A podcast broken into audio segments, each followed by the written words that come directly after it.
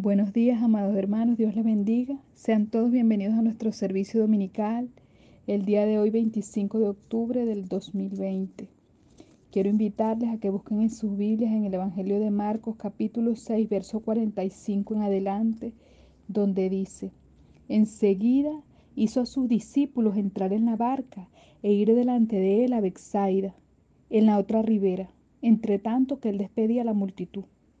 Y después que los hubo despedido, se fue al monte a orar. Y al venir la noche, la barca estaba en medio del mar y él solo en tierra. Y viéndoles remar con gran fatiga, porque el viento les era contrario, cerca de la cuarta vigilia de la noche, vino a ellos andando sobre el mar y quería adelantárseles. Viéndole ellos andar sobre el mar, pensaron que era un fantasma y gritaron, porque todos le veían y se turbaron. Pero enseguida habló con ellos y les dijo, Tened ánimo, yo soy, no temáis. Y subió a ellos en la barca, y se calmó el viento, y ellos se asombraron en gran manera y se maravillaban, porque aún no habían entendido lo de los panes, por cuanto estaban endurecidos sus corazones. Señor, en esta mañana queremos darte gracias, Padre, por este tiempo. Gracias, Padre, por la oportunidad de venir a tu presencia juntos en acuerdo, puestos de acuerdo en tu nombre, Señor Jesucristo, para venir a la presencia de nuestro Padre Celestial, como hermanos, como iglesia. Señor, y te pedimos que en esta mañana seas tú ministrando al corazón de cada uno, Señor, y que nos hagas entender, Señor, que quites toda dureza de nuestro corazón, Señor y que con un corazón sensible a tu presencia, a tu palabra, podamos venir, Señor, y ser transformados, que en nuestros corazones sea moldeado el carácter de tu Hijo Jesucristo, Padre. Quita de nosotros toda dureza y toda incredulidad, Padre, así como dice tu palabra, Señor, que, que podamos entender, Señor, lo que tú estás haciendo, Padre, en nuestras vidas y que todo velo, Señor, y toda dureza, Señor, sea quitada, Padre, de nosotros, en el nombre de tu Hijo amado Jesucristo. Hermanos amados, recordemos que misiones está en el corazón de Dios y misiones comienza donde estamos ahora y que nos mantengamos en oración por los hermanos que hemos estado escuchando aquí en el Minuto Misionero, como nuestro hermano Ferran y su esposa, el hermano Alexander Medina y su familia y también por nuestra misionera Helen. Le damos gracias al Señor por estos misioneros con los cuales estamos teniendo contacto de alguna manera y el Señor trae a nosotros eh, esa carga para compartir con nuestros hermanos ese ministerio que ellos llevan a través de nuestras oraciones. Les animo entonces a que continuemos orando por nuestros hermanos y así, mis hermanos, decirles que a continuación vamos a tener la escuela bíblica dominical a través de nuestro hermano Freddy Pacheco. Seguidamente tendremos un tiempo de alabanza y la predicación del Evangelio, de la palabra, a través de nuestro pastor Luis Acosta. Les invito a mis hermanos que estemos atentos, que nos acerquemos más para oír lo que el Señor ha preparado para nuestras vidas en esta mañana. Muy buenos días hermanos de la casa de mi Padre. Les habla su hermano en Cristo, Freddy Pacheco. En la mañana de este domingo 25 de octubre del 2020, tengo el honor y privilegio de traer el estudio de la Escuela Bíblica Dominical. Hoy hablaremos específicamente del libro de Marcos. Como todos sabemos, el libro de Marcos es el segundo libro que tenemos en, nuestro, en nuestras Biblias en el Nuevo Testamento. Pero resulta ser que es el libro o el evangelio más antiguo de los cuatro. Se dice que fue escrito aproximadamente entre el año 68 al año 70 después de Cristo. Eh, se cree que fue escrito en, en, Italia y específicamente en la propia Roma. Eh,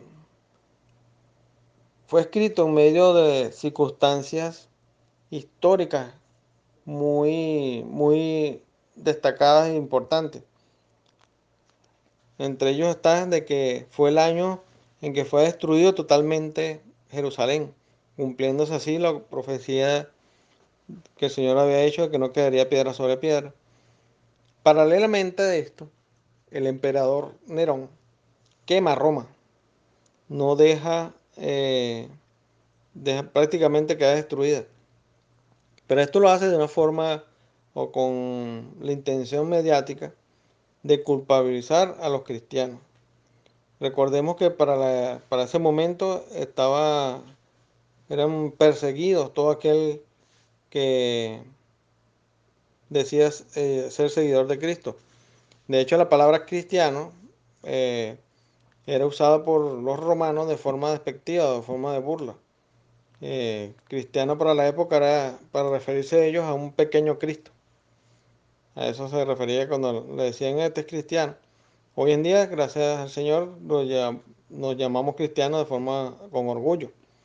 Pero para la época de persecución de todo aquel que era seguidor de Cristo, eh, era motivo de burla. Recordemos que todo aquel que seguía al Señor era quemado, torturado, era, en lo mejor de los casos era llevado preso. Ahora, ¿por qué guarda relación todos estos hechos históricos con el libro de Marcos? Porque el libro de Marcos fue inspirado por el Espíritu Santo específicamente para evangelizar al pueblo romano, a los gentiles, pero específicamente al pueblo romano. El, ¿Quién escribió el libro de Marcos?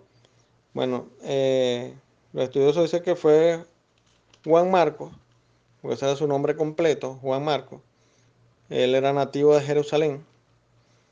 Él no fue uno de los doce discípulos de nuestro Señor Jesucristo, pero sí fue seguidor o de quien tuvo toda su enseñanza de los relatos y, y enseñanza de Simón Pedro o el apóstol Pedro.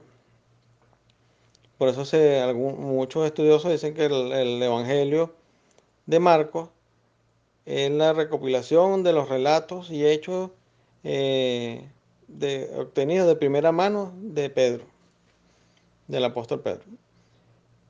También, como otro aspecto importante de, Marcos, es que él, era primo de Bernabé. Y por eso él acompaña al apóstol Pablo a su primer viaje misionero. Ahora bien, eh, hablando ya del libro de Marcos como tal, eh, él tiene una serie de características muy particulares, el cual vamos a señalar las principales. Como primera característica, es el más breve de los, de los cuatro evangelios. Solamente posee 16 capítulos. Eh, como ya lo dijimos antes, fue escrita principalmente o dirigida a los romanos y a los gentiles, pero específicamente a los romanos. Eh, presenta a Cristo como siervo. Esto a diferencia del, del Evangelio de Mateo que lo presenta como el Mesías. En este caso, es presentado como siervo. Eh, otra característica del libro de Marcos es que eh, omite los relatos de la infancia de Jesús. También omite la genealogía de Jesús. Eh, señala solamente muy pocas parábolas del Señor. Solamente nombra, por, nombrar alguna, el sembrador, el crecimiento de la semilla, la semilla de mostaza y los labradores malvados. En este libro de Marcos realzan más los hechos de Jesús que sus enseñanzas. Repito, realzan más los hechos de Jesús que sus enseñanzas. ¿Esto por qué? Porque los romanos, ellos se interesaban más por los hechos de los hombres que que de forma muy práctica que, que las enseñanzas que transmitían las personas.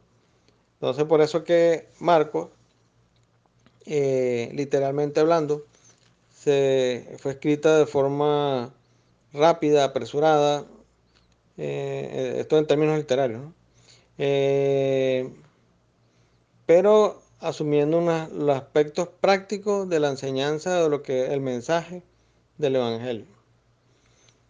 Es por esto que también cabe destacar que el, Evangelio de Marco eh, presenta a Jesucristo de, como ese Mesías, pero lo presenta no como Mateo, sino como el que cumplió o el que fue profetizado por los antiguos testamentos o por, los textos antiguos.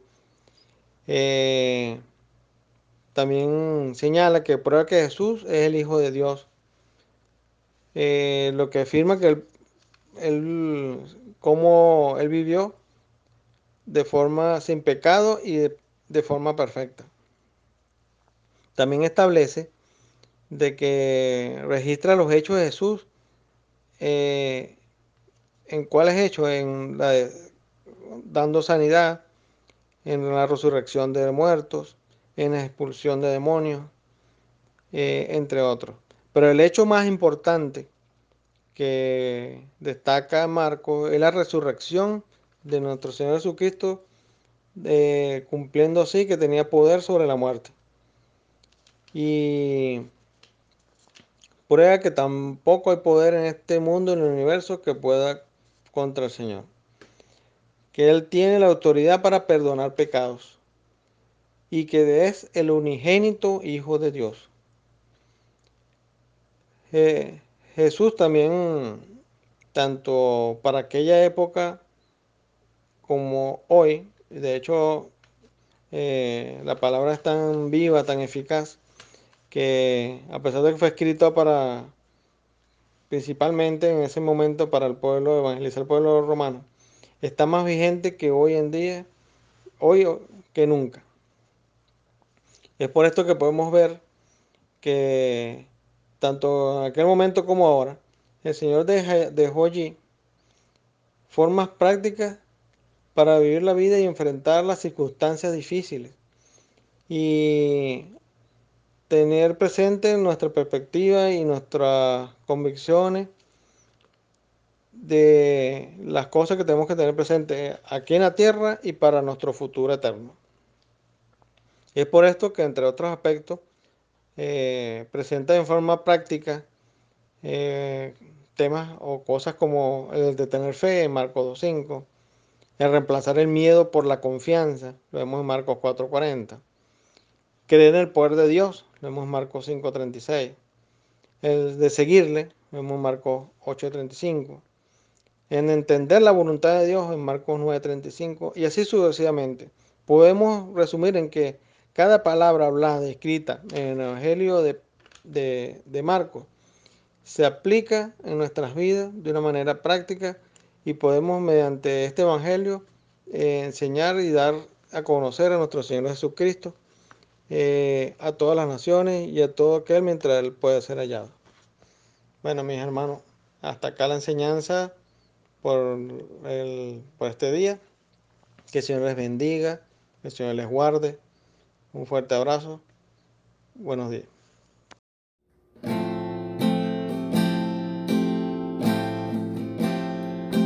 Al pastor de los perdidos, Señor. Eres amigo, Señor, de enemigos, Padre. Tú nos reconciliaste, Señor, con el Padre en la cruz lo diste todo por nosotros, Señor. No dudaste para entregarte por nosotros en amor, Señor.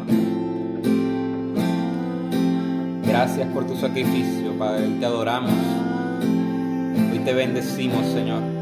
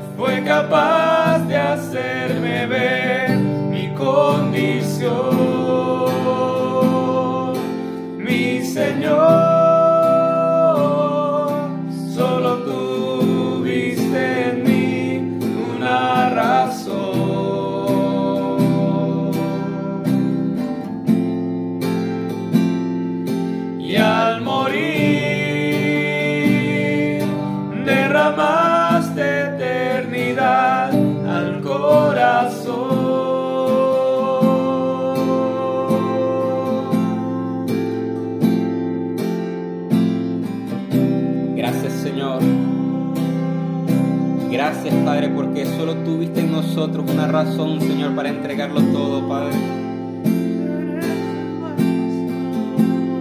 Gracias, Padre, porque derramaste, Señor, tu amor sobre nosotros, Padre, para darnos vida eterna junto a ti, Señor.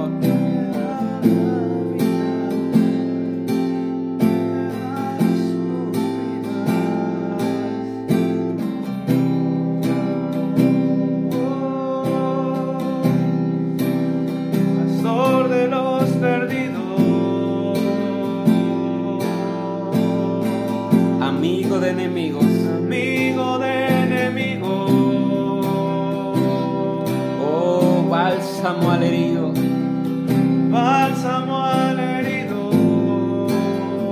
mi sangre y mi latido.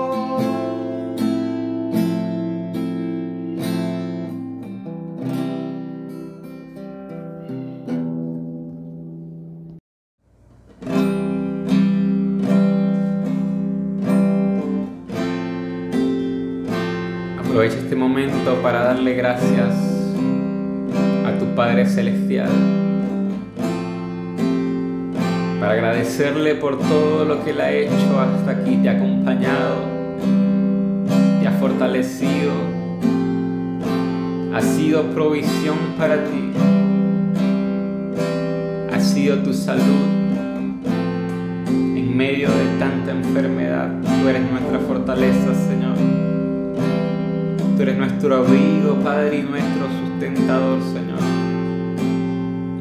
Tú estás allí siempre, Padre, siempre.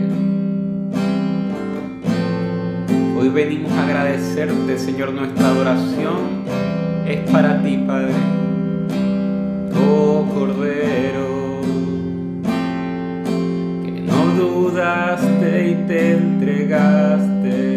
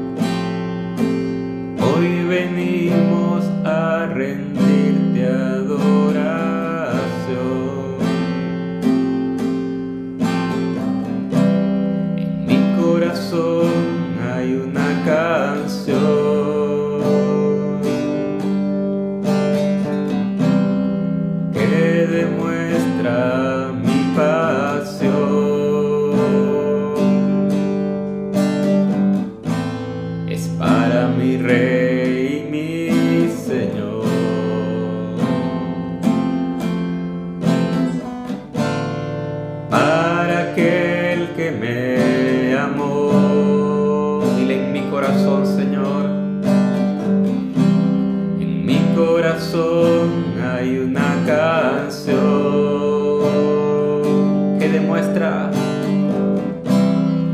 que demuestra mi paz.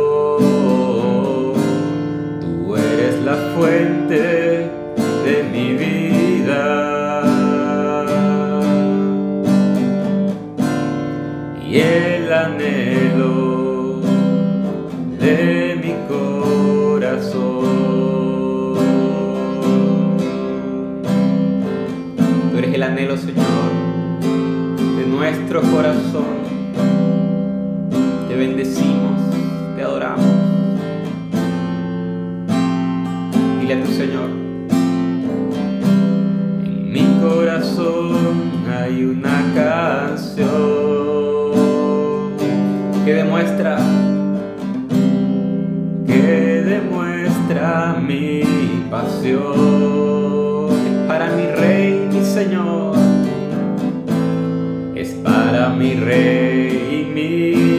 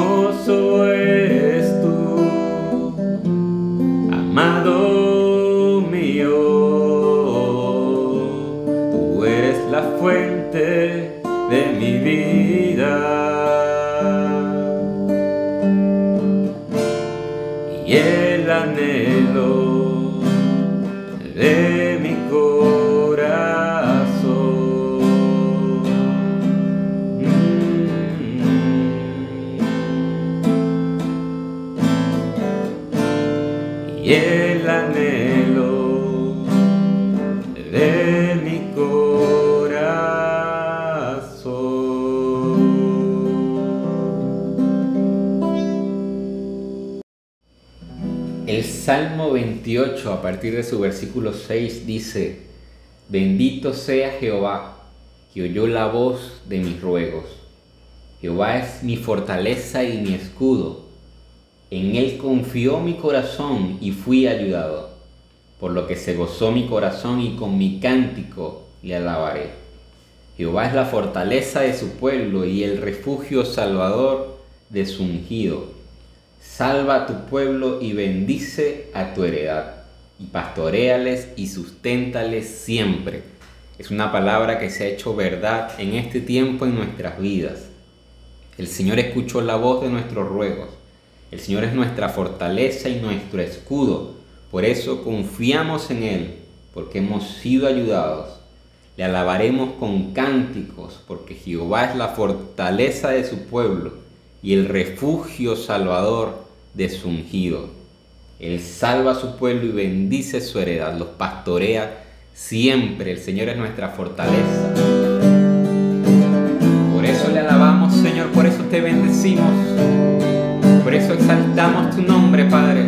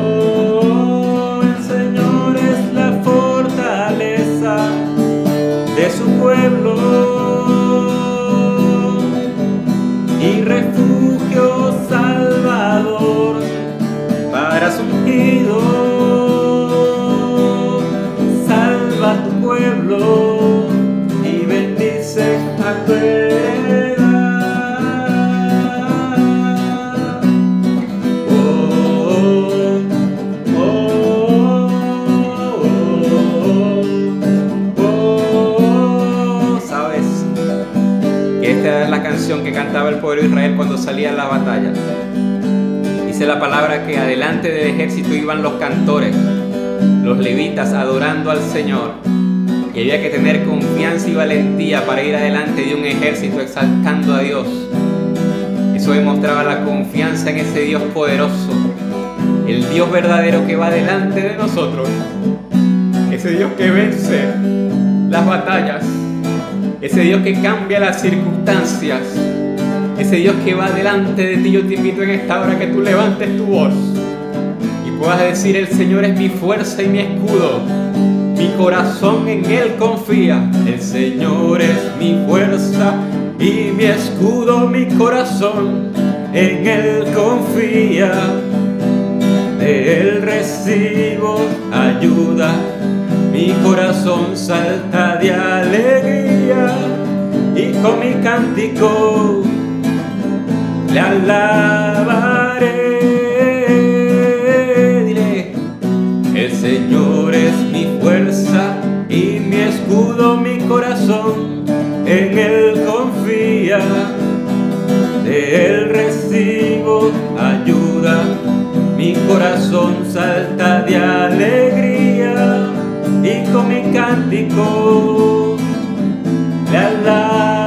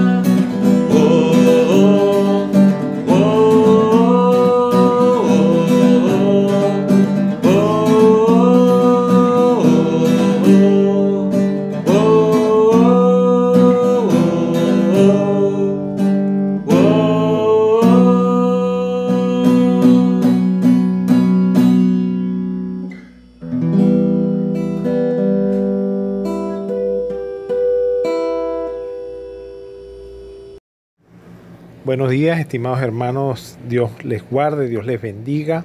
Le habla el pastor Luis Acosta, junto al pastor José Francisco Álvarez. Servimos en la iglesia La Casa de mi Padre, acá en el municipio San Diego del estado Carabobo, Venezuela. En esta mañana del domingo 25 de, de octubre del año 2020, quiero compartir esta predicación titulada Buscando fruto fuera de temporada. El texto áureo lo vamos a conseguir en el libro de Marcos, capítulo 11, del verso 12 al 14 y luego del 20 al 26. El objetivo de esta predicación es que el discípulo sepa de que Dios espera fruto en todo tiempo.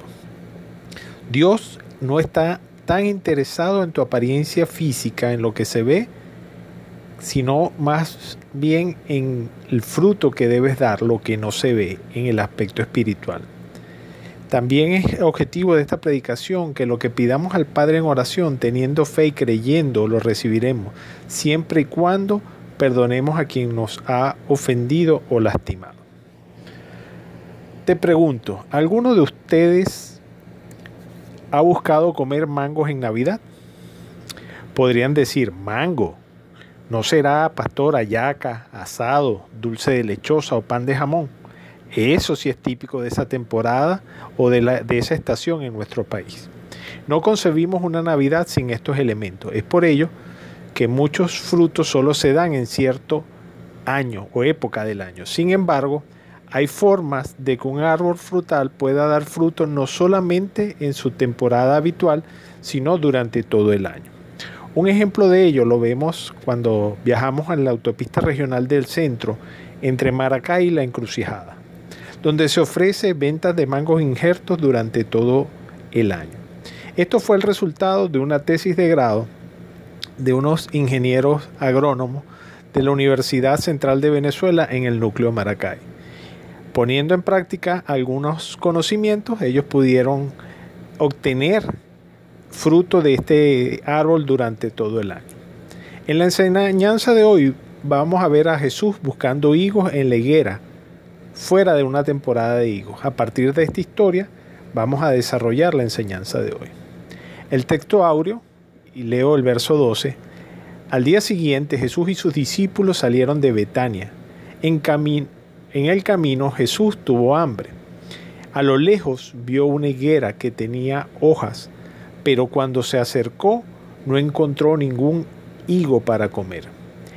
El árbol solo tenía hojas, porque todavía no era época de higo. Entonces Jesús le dijo al árbol, que nadie vuelva a comer de ti higos, y sus discípulos oyeron. Verso 20. A la mañana siguiente, Jesús y sus discípulos pasaron junto a la higuera y vieron que se había secado hasta la raíz. Pedro recordó lo que había pasado el día anterior y le dijo a Jesús, Maestro, mira, el árbol que maldijiste está seco. Jesús le dijo, confíen en Dios. Les aseguro que si tienen confianza y no dudan del poder de Dios, todo lo que pidan en sus oraciones sucederá. Si le dijeran a esta montaña, quítate de aquí y échate al mar, así sucederá. Solo deben creer que ya está hecho lo que han pedido. Cuando oren, perdonen todo lo malo a otras personas que les haya hecho. Así Dios su Padre que está en los cielos perdonará a ustedes todos sus pecados. Aquí tenemos los personajes de la historia. Jesús, los discípulos, la higuera, Dios y otras personas. En primer lugar, Jesús y sus discípulos salieron caminando de Betania rumbo a Jerusalén. Actualmente ahí debe haber una distancia aproximada de 3 kilómetros, lo que quiere decir que era relativamente cerca. Dice que Jesús tuvo hambre y menciona la historia que vio de lejos una higuera que tenía hojas y se acercó a ver si encontraba fruto. Al llegar a ella y revisarla no encontró fruto porque no era la época. Pero vamos a, darle cierta información, amado amigo, amado hermano, para que usted pueda entender mejor la historia. Algunas características de las plantas de higo es que la higuera, cuyo árbol es una fisionomía, se parece más a un arbusto debido a su baja altura no suele superar los 10 metros de altura y su promedio está entre 3 y 4 metros. Sus ramas se extienden desde el tallo bajo en, forma de rodrigones, o sea que rodean la planta por todos sus lados. En cuanto a las características del terreno donde se ha, de desarrollarse, dice que este árbol o arbusto crece con absoluta tranquilidad en suelos rocosos, siendo su desarrollo un poco más lento en terreno seco. El tronco cuenta con una corteza lisa y de color grisáceo.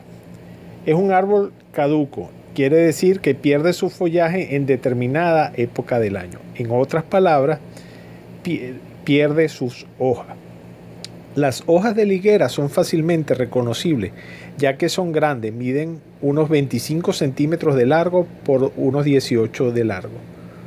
Fuertemente lobuladas, presentan hasta 5 lóbulos y se presentan en forma alternada y unidas a las ramas por un largo tallito. Su enraizamiento es potente. Puede crecer en terrenos rocosos hasta se pueden ver retoños naciendo cerca de los muros. En este sentido es un árbol temido cuando crece cerca de las construcciones ya que sus raíces pueden llegar a dañar seriamente dichas construcciones. Y conociendo un poco más acerca de la higuera, podemos presumir que la higuera tiene hojas al mismo momento que da fruto. Esta planta bota sus hojas cuando está cerca de su ciclo de renovación y luego brota sus hojas, florece y da fruto. Jesús se acercó a esta planta porque ella dio evidencias de, de que debía tener fruto, aunque no era la época tenía hojas, era fácil distinguirla desde lejos. Cuando tú aceptaste a Jesús como Señor y Salvador, fuiste hecho parte de la vid verdadera. Y las personas, al igual que Jesús, en esta historia, se van a acercar a ti a buscar fruto para aliviar su hambre y necesidad de Dios en sus vidas. La pregunta, amado amigo y hermano que me escucha, ¿encontrará el fruto que busca o solo encontrará hojas. En segundo lugar, Jesús dijo a la higuera, nunca jamás coma nadie fruto de ti. Y lo oyeron los discípulos. O sea que lo dijo en voz alta. Hoy, ¿quién está escuchando cuando tú oras o testificas a, a otras personas? Déjame decirte que muchos, al saber que tú eres un hijo de Dios, están atentos a lo que dices, a tus oraciones y a cómo te conduces. En tercer lugar, dice que pasando Por la mañana vieron la higuera que se había secado desde las raíces. Normalmente un árbol se seca, no se seca desde las raíces, primero se secan sus hojas, luego sus ramas, luego el tronco y por último las raíces. Pedro se sorprendió de lo que había ocurrido y le dijo, Maestro, mira, la higuera que maldijiste se ha secado. Jesús le respondió que si tuviera fe en Dios, ya que cualquiera que dijere a este monte, quítate y échate al mar, y no dudar en su corazón, sino que lo creyere, le será hecho. Jesús nos insta a que pidamos al Padre en oración, creyendo, y lo recibiremos, y que será hecho. Pero ¿qué pasa que a veces pedimos y no recibimos? Solo será que tenemos fe en algunos momentos, en algunas épocas del año, en algunas circunstancias. Entonces podemos ver el aspecto más importante y último aspecto de la predicación que Jesús resalta en los versos 25 y 26. El motivo por el cual a veces pedimos y no recibimos es por la falta de perdón. Dice, cuando oramos debemos recordar de perdonar a quienes nos han hecho daño. Si nosotros perdonamos a quien nos ofende, Dios perdonará nuestras ofensas y escuchará nuestras oraciones. Esta es la clave de recibir respuesta a nuestras oraciones. En estos últimos tiempos hemos vivido como ciudadanos de una nación bastante golpeada por las situaciones económicas y por las políticas económicas tanto externas como internas y hemos llegado como a tener un pacto de no agresión. Yo no me meto contigo, tú no te metas conmigo y vivimos tranquilos, juntos, como dice por ahí el dicho, pero no revueltos. Sin embargo, esto no es lo que el Señor Jesús ah, dice acá a los discípulos y nos dice a nosotros en este pasaje. Él está buscando que nosotros tengamos frutos durante toda época del año. Es por ello que si tú quieres tener frutos durante todas las épocas del año, tú debes perdonar. Debes perdonar a quien te hace daño. Esa es la clave de recibir respuestas a las oraciones. Mientras no perdonas, tú eres tu propio carcelero y estás en tu propio calabozo de tu mente, el cual el enemigo con astucia maneja para limitarte. Es por ello que Dios quiere que tú y yo tengamos fruto durante todo el año y podamos perdonar a todas aquellas personas que nos han causado daño. Qué bueno es acercarse a un árbol y conseguir lo que buscamos, el fruto. Dios quiere acercarse a ti, amado amigo, amado hermano, y conseguir fruto. Las personas hoy en día también quieren conseguir fruto. En Gálatas capítulo 5, versos 22 y 23 dice, en cambio, el Espíritu de Dios nos hace amar a los demás, estar siempre alegres y vivir en paz con todo. Nos hace ser pacientes y amables y controlar nuestros malos deseos. No hay ley que esté contra todas estas cosas. Amado hermano, amado amigo, Dios quiere bendecir tu vida y no secarla como la higuera. Dios quiere encontrar cuando se acerque a ti fruto. Y estas personas que aún no le conocen, dice la palabra que por causa del Señor se acercarán a nosotros para preguntarnos y demandar señal de la fe que hay en ti y que hay en mí. Tú quieres que el Espíritu Santo de Dios esté en tu vida durante todo el año, perdona al que te ha ofendido. Dios te bendiga, Dios te guarde, amado hermano. Esperamos en el Señor vernos pronto y que la paz de Dios y de nuestro Señor Jesucristo sea con nosotros. Amén. Amados hermanos, así hemos llegado al final de este servicio, agradecidos del Señor por este tiempo, agradecidos del Señor por su palabra Y quiero invitarte, mi hermano, mi hermana, que si tienes un motivo de oración, lo hagas llegar eh, durante este lunes y martes a nuestra hermana Sonia Guzmán y o al teléfono de contacto de, de nuestra congregación que ya hemos compartido en los grupos de la iglesia y también estaremos orando juntos por esos motivos el día miércoles. Así despedimos este tiempo dándole gracias al Señor, gracias Padre Santo por esta oportunidad que tú nos das de poder escuchar tu palabra, de poder alabarte, bendecirte junto a nuestros hermanos. Gracias Señor porque en tu mano están nuestros tiempos, porque somos tus hijos, somos tu pueblo, somos las ovejas de tu prado, porque tú no te has olvidado de nosotros, Señor porque tú tienes cuidado, Señor, cada día has prometido estar con nosotros todos los días, Señor, hasta el fin del mundo y has sido fiel a la promesa, Señor, que has hecho a nuestras vidas, Padre. Te damos gracias, Señor, que damos en tus manos cada familia de nuestra congregación, pastores, maestros, cada hijo tuyo, Señor, que te sirve, Señor. Nos ponemos en tus manos, anima, Señor, nuestras vidas, fortalece nuestras vidas de oración, Señor. Padre, que podamos buscarte, Señor, en tu palabra cada día, Señor y ser avivados, Señor, en estos tiempos, que son tiempos difíciles, Señor. Pero como dice tu palabra, Señor, eres tú, Señor. Es, tu Espíritu Santo el que produce en nosotros el querer como el hacer. Eres tú, Señor, el que tiene el poder, Señor, para avivar nuestros corazones y para mantener, Señor, nuestras lámparas encendidas, que podamos buscarte, Señor, con, con, profundidad, Señor, en nuestras vidas de oración. Señor, ayúdanos, Señor, en el nombre de tu Hijo amado Jesucristo. Amén.